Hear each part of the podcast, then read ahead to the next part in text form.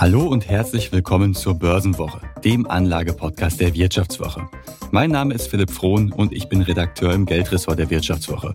Und mit mir im Studio ist mein zuckersüßer Kollege Georg Buschmann. Hi Georg. Hi Philipp, grüß dich. Ja, schön, dass wir heute wieder das Vergnügen miteinander haben, Georg. Und du hast dir bestimmt auch schon oft die Frage gestellt, was mache ich denn so mit 10.000 Euro? Und ja, damit kann man ja tatsächlich eine Menge machen. Davon könnte man sich einen schönen Urlaub gönnen, ein paar iPhones kaufen oder auch 2500 Döner natürlich. Aber vielleicht mal so zurück zum Thema Vermögensaufbau. Das beschäftigt ja sehr viele und da ist natürlich die Frage, wenn ich 10.000 Euro habe, welche Anlagestrategie ist da die richtige? Und wir sprechen heute darüber, wie man sein Depot am besten aufstellen kann, warum das Alter da eine entscheidende Rolle spielt und natürlich auch, ob jetzt der richtige Zeitpunkt ist. Und natürlich, in welches Fastfood man preisgünstig investieren kann. Richtig, die entscheidendste Frage überhaupt.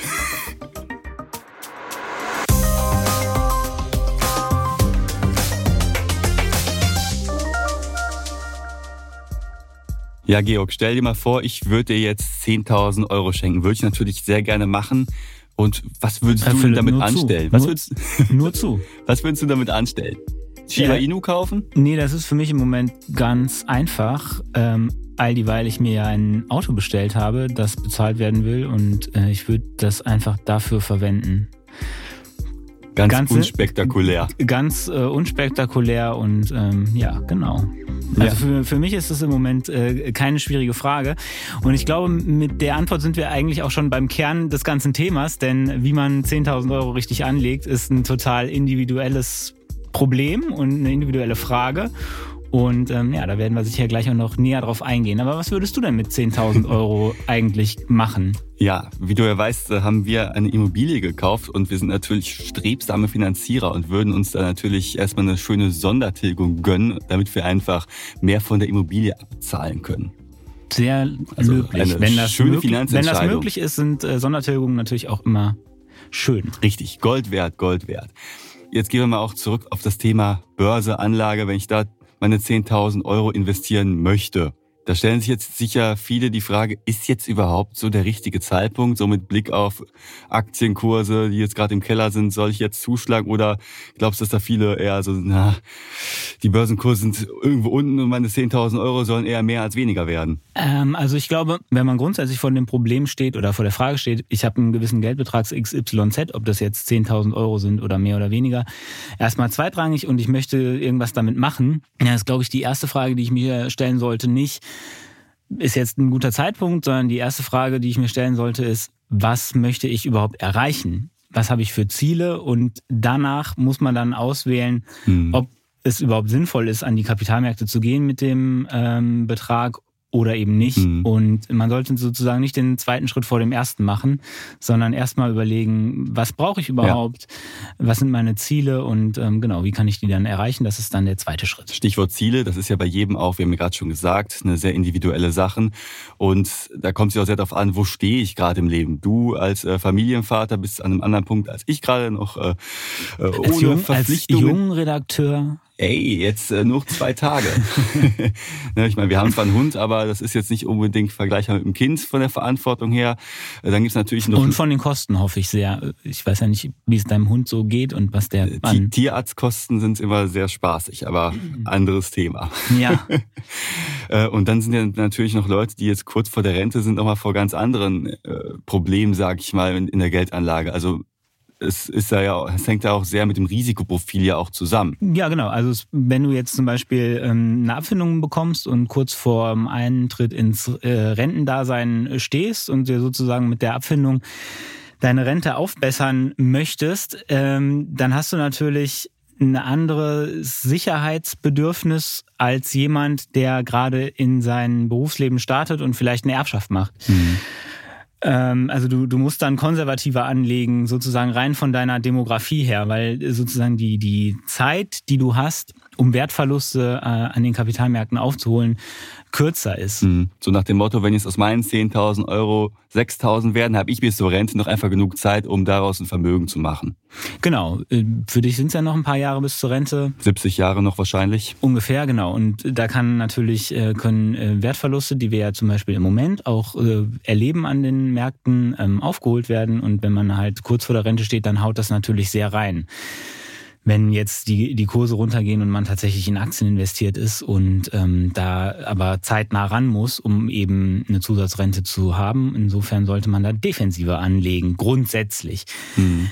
Eine zweite Dimension, in der man denken muss, ist natürlich die eigene Risikotoleranz, sage ich mal. Also wie viel halte ich von meiner Persönlichkeit überhaupt aus? Mhm. Es gibt ja Menschen, äh, gerade in Deutschland, glaube ich, ist es so auch eine deutsche Sache, die sehr, sehr äh, sensibel sind, wenn sozusagen, ähm, ja, wenn ihr Vermögen in Euro gerechnet schrumpft oder kleiner wird und die dann sehr große äh, Panik bekommen und dann muss man sich überlegen, ob es überhaupt sinnvoll mhm. ist, Geld an den Kapitalmärkten anzulegen und es ist, äh, am Ende muss die, äh, muss die Anlage zum Anleger passen und nicht der Anleger zur Anlage. Mhm. Also man muss sich schon bei der Frage, wie lege ich das Geld an, äh, an sich selbst orientieren. Und da gibt's deswegen leider, das müssen wir, diese Produktenttäuschung muss ich an dieser Stelle leider machen, keine ähm, pauschale Antwort dazu, wie, ähm, wie man den Betrag XY anlegen muss. Mhm. Nach einer kurzen Unterbrechung geht es gleich weiter. Bleiben Sie dran. KI wird Ihr Business verändern. Wie können Sie davon profitieren? Tyler Wessing ist eine internationale Wirtschaftskanzlei. Weltweit arbeiten wir mit Technologieführern und Innovationstreibern zusammen. Wir beraten sie bei Fragen zu strategischen Akquisitionen oder der Entwicklung konkreter Anwendungsszenarien, genauso wie zum Schutz des geistigen Eigentums oder zum KI-Recht. Investieren Sie in KI. Entwickeln Sie sich weiter mit KI. Mit uns. Wir wissen wie. Tyler Wessing. Das heißt also auch, wenn ich es nicht aushalte, ins Depot zu schauen, da jetzt in jetzigen Zeiten vielleicht mal minus 20 Prozent steht, dann ist erstmal sowieso die Frage, ob Aktien das Richtige für mich sind. Ja, wenn du 20 Prozent Verlust nicht aushalten kannst, dann sollte der Aktienanteil in deinem Portfolio auf jeden Fall gering sein. Mhm. Ja, und mit gering meine ich deutlich unter 50 Prozent, mhm. damit du solche äh, ja, solche zwischenzeitlichen Verluste ähm, auffangen kannst. Mhm. Jetzt habe ich ja eben gesagt, es ist sozusagen mm, ja eine individuelle Frage, was, äh, wie man ein Portfolio am Ende des Tages äh, zusammenstellt. Ich habe aber auch mal ähm, drei Musterfälle mit drei unterschiedlichen Experten besprochen. Ulala. Und zwar ähm, war das einmal ein ähm, Finanzprofessor, es war einmal ein äh, Berater von der Verbraucherzentrale und es war ein Honorarfinanzberater. Und die haben wahrscheinlich alle das Gleiche gesagt. Genau, eben nicht. die haben mir alle unterschiedliche Portfolioaufstellungen genannt. Mhm.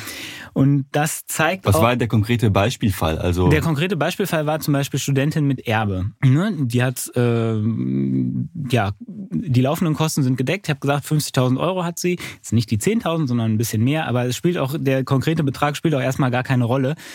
Sie hat jedenfalls Geld zum Anlegen frei verfügbar und ähm, braucht das erstmal nicht. Immobilienkauf ist vielleicht mal angedacht, aber auch noch nicht konkret. Also man ist relativ flexibel. So, und jetzt hat der Finanzprofessor gesagt, ja, okay, die Frau ist jung, alles klar, mach 100% Aktien, läuft. Und die Überlegung, die dahinter steht, ist die, dass er sagt, ja, die Frau hat, ist sehr jung und deswegen ist ihr größtes Kapital, das sie hat, äh, Humankapital, also ihre Arbeitskraft. Mhm. Und der, diese 50.000 Euro daneben, das ist nur ein ganz kleiner Teil ihrer persönlichen Bilanz, weil ja der größte Teil ihr Humankapital, ihre Arbeitskraft ist. Ja. Und weil das nur so ein kleiner Teil ist, kann sie den auch sehr offensiv anlegen. Mhm. So, und der Honorarfinanzberater hat gesagt 50-50 Aktien, Anleihen, weil der eben ganz anders denkt. Mhm. Der denkt nicht mit Humankapital und je nachdem, welchen Blickwinkel man einnimmt, kommt man eben zur einen oder zur anderen mhm. ähm, Portfolioaufstellung. Mhm. Das heißt, diese ganzen Faustformeln, die es ja gibt, es gibt ja auch so eine Faustformel, die heißt, äh, pack 70 Prozent in Aktien, 30 Prozent in Anleihen. Das sind alles nur so ja, die Faustformel, Faustformeln letztlich. Ja, die Faustformel, die ich noch äh, so im Ohr habe, ist ähm, 100 minus dein Lebensalter ist die richtige Aktienquote. Das ist bei mir tatsächlich im Moment auch ungefähr so der, der Fall. Mhm. Aber ich ja, aus den genannten Gründen glaube ich nicht, dass das eine allgemeine Gültigkeit besitzt, sondern dass man, wenn man darüber nachdenkt, wie lege ich das Geld richtig an, eben viele Faktoren berücksichtigen muss, die persönliche Lebenssituation, Risikoneigung etc. Mhm, aber dieses 100 minus das Lebensalter ist natürlich auch schon sehr interessant, weil man ja dann eher im Alter auf eher sicherere Anlagen setzen sollte. Das ist in der Tendenz auch nicht dumm. Ich will nur sagen, es ist nicht für jeden das Richtige. Und äh, das ist vielleicht auch eine gute Stelle, um unseren Disclaimer einzubringen. Wir machen hier natürlich äh, keine Anlageberatung, sondern eine Informations, äh, einen Informationspodcast. Und wenn ihr Entscheidungen am Kapitalmarkt trefft, dann macht ihr das natürlich auf eigenes Risiko. Genau immer ganz wichtig. Und wenn wir jetzt auch mal auf das Thema Risiko und die veränderten, ja, die veränderte Einstellung zum Risiko im Laufe des Lebens mal ein bisschen eingehen. Georg, du hast ja schon Erfahrung am Kapitalmarkt, bist schon lange dabei. Damals warst du ja jung und wild, jetzt bist du Familienvater und in äh, kurz ja, vor der Rente. Und genau, jetzt bist du kurz vor der Rente. Nein, aber in einigen Jahren wirst du kurz vor der Rente sein, so in 30 Jahren. Äh, da ist natürlich auch die Frage, wie sollte man sein Portfolio dahingehend ausgestalten? Also die Zusammensetzung, die sollte sich ja dann im Laufe der Zeit gemäß des Lebens, ähm, ja, des Lebensrhythmuses auch ein bisschen ändern, oder?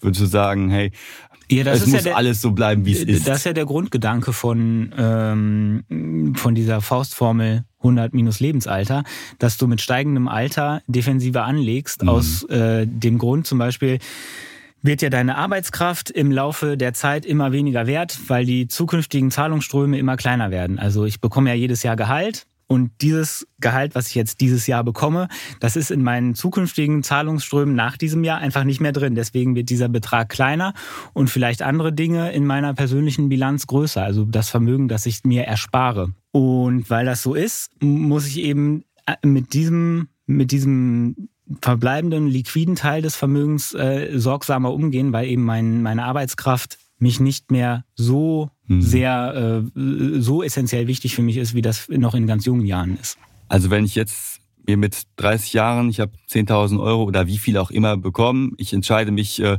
für ein, eine Zusammenstellung des Depots, wie auch immer, ähm, wie integriere ich denn neue Hype-Team, sag ich mal, ist ja auch immer so eine Sache. Jetzt hat man ein äh, gesetztes Portfolio, aber es kommen ja auch neue Trends auf. Sollte das an mir vorbeigehen nach dem Motto, ich habe jetzt hier einmal meine Anlagestrategie und die ist halt so? Oder sollte ich vielleicht doch auch noch äh, einen gewissen Cash-Puffer behalten, um da einfach noch drauf zu gehen, falls da irgendwas Spannendes kommt? Also wir sprechen ja über Geldanlage für die lange Frist, ne? wenn man sozusagen für, wenn man für, für die Rente sich was dazu ähm, ersparen möchte, dann ist das ja eine sehr langfristige Geldanlage und äh, es ist nicht sinnvoll, an langfristigen Geldanlagen äh, jeden, jeden Tag oder jeden Monat irgendwie rumzudoktern und das ähm, komplett umzuwerfen. Deswegen würde ich sagen, wenn man da einen langen Horizont hat, eher nicht irgendwelche ähm, Experimente, sondern sehr konservativ besparen, sozusagen das Kernportfolio. Ich mache das bei mir so, dass ich, wenn ich gewisse Ideen habe oder Sachen abbilden möchte, auch mal kurzfristig, dass ich das durchaus ähm, mache, aber das nicht Teil meiner regulären Sparstrategie ist, sondern das sozusagen getrennt davon läuft.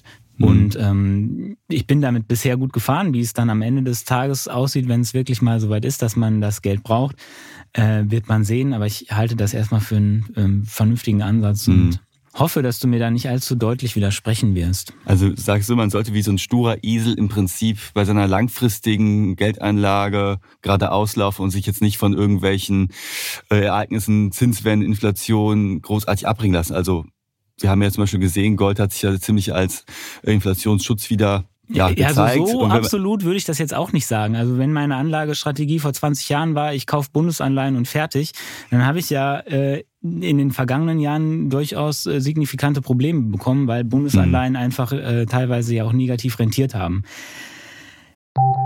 Nach einer kurzen Unterbrechung geht es gleich weiter. Bleiben Sie dran.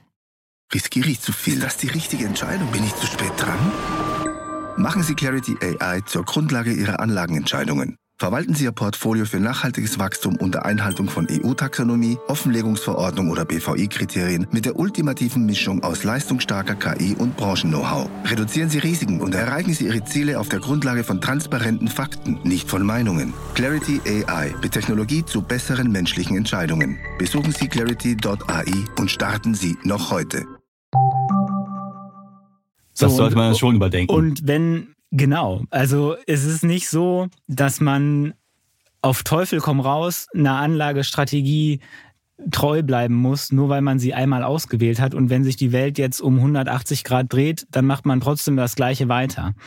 Das wollte ich damit nicht gesagt haben. Aber ich würde mit grundsätzlichen ähm, Umschichtungen oder Entscheidungen einer langfristigen Sparstrategie immer vorsichtig sein und das nur sehr sparsam einsetzen. Hm. Wäre denn jetzt so eine Aber mein, gute Zeit? mein Beispiel mit den Bundesanleihen ist dafür, glaube ich, ganz gut. Ne? Die, die, das Umfeld für Anleihen hat sich eben sehr, sehr deutlich verändert.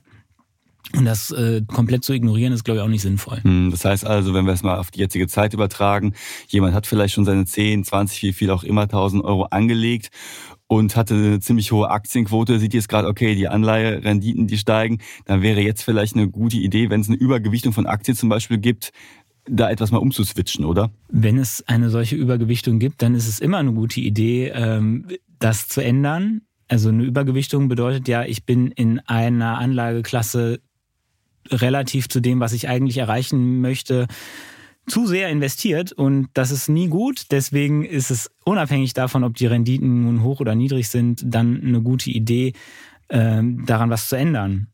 Im Moment kommt natürlich der Effekt dazu, dass es sicherlich, also für mich ist es im Moment attraktiver, in Anleihen zu investieren, als das noch vor einem Jahr der Fall war, als die Renditen auch nominal sehr niedrig waren. Aber das ähm, sieht natürlich nicht jeder so, aber ich würde das auf jeden Fall aktuell so sehen. Mhm.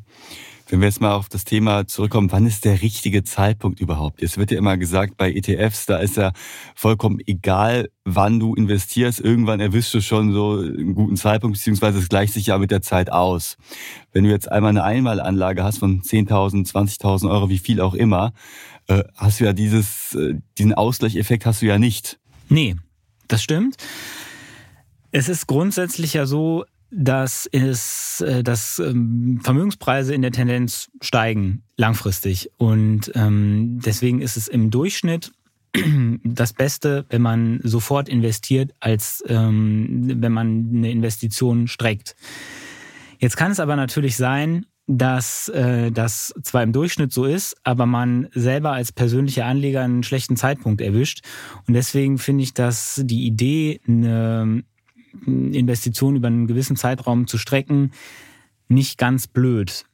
Auch wenn mhm. es natürlich äh, sozusagen rein streng wissenschaftlich so ist, dass es äh, das Beste ist, ähm, immer sofort zu investieren. Aber psychologisch nicht unbedingt und im Individualfall auch nicht unbedingt. Genau, also wenn es sozusagen äh, in, weiß ich nicht, 85 Prozent der Fälle gut ist, dann kann es ja, hast du ja immer noch ein Risiko, dass es in deinem konkreten Fall äh, keine gute mhm. Idee ist, weil du eben eine Abschwungmarktphase erwischst und äh, die Kurse danach deutlich besser, weil niedriger sind. Mhm. Und um das ein bisschen auszugleichen, ähm, habe ich persönlich, ich habe das war auch schon mal in der Situation, dass ich einen äh, Geldbetrag bekommen habe, den ich dann investieren musste. Und ich habe das über anderthalb Jahre gestreckt aus genau dieser Überlegung. Das war auch, das war halt in der Phase dann steigender ähm, Vermögenspreise, also ich habe davon nicht profitiert, aber ich habe halt auch das, also genau, ich habe am Ende mehr bezahlt, als ich hätte bezahlen müssen, mhm. wenn ich alles auf einmal investiert habe. Aber ich habe eben für mich persönlich dieses Risiko, einen besonders schlechten Zeitpunkt zu erwischen, eben auch ein Stück weit eliminiert. Und das war mir an der Stelle dann wichtiger als einen möglichst niedrigen Kurs. Mhm. Aber ist eine individuelle Frage. Wenn man äh, Bock hat auf das Risiko, dann äh, kann man auch was anderes machen. Mhm. Aber es wäre keine. Viele, viele Wege führen nach oben bei der Geldanlage. Es, gibt jetzt nicht die eine, eine ähm, richtige Lösung und den goldenen Weg. Aber vielleicht nochmal die Frage der goldene Weg. Wir haben ja am Anfang schon über das wichtige Thema Döner gesprochen. Und Georg, äh, wenn du jetzt 10.000 Euro hättest und eine Fastfood-Kette oder einen Imbiss unterstützen könntest, was wäre das? Mein Lieblings-Fastfood ist sicherlich Pizza. Also alles auf Pizza. Alles auf Salami. Nee, ich würde auch beim Fastfood diversifizieren, aber ich glaube, meine größte Position wäre eine Pizza. Und das wie ist das bei dir? Finde ich sehr sympathisch. Bei mir äh, Pizza und natürlich auch die Currywurst, so als Mensch aus dem Ruhrgebiet natürlich. Ja. Ganz wichtig. Ja, und äh, an dieser Stelle vielleicht auch nochmal kurz der Hinweis auf etwas, was nichts mit Essen zu tun hat, nämlich unser wunderschönes äh, Abo-Angebot. Als Hörer und Hörerin der Börsenwoche bekommt ihr alle Inhalte der Wirtschaftswoche für drei Monate zum halben Preis. Ja, das war's dann auch schon wieder für diese Woche. Ich bedanke mich recht herzlich fürs Zuhören, hoffe, dass ihr nächste Woche wieder einschaltet und sage Düsseldorf aus Düsseldorf. Tschüss.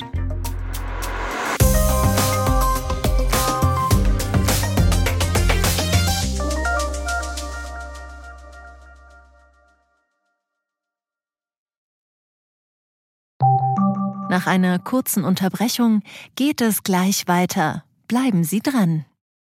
KI wird Ihr Business verändern. Wie können Sie davon profitieren?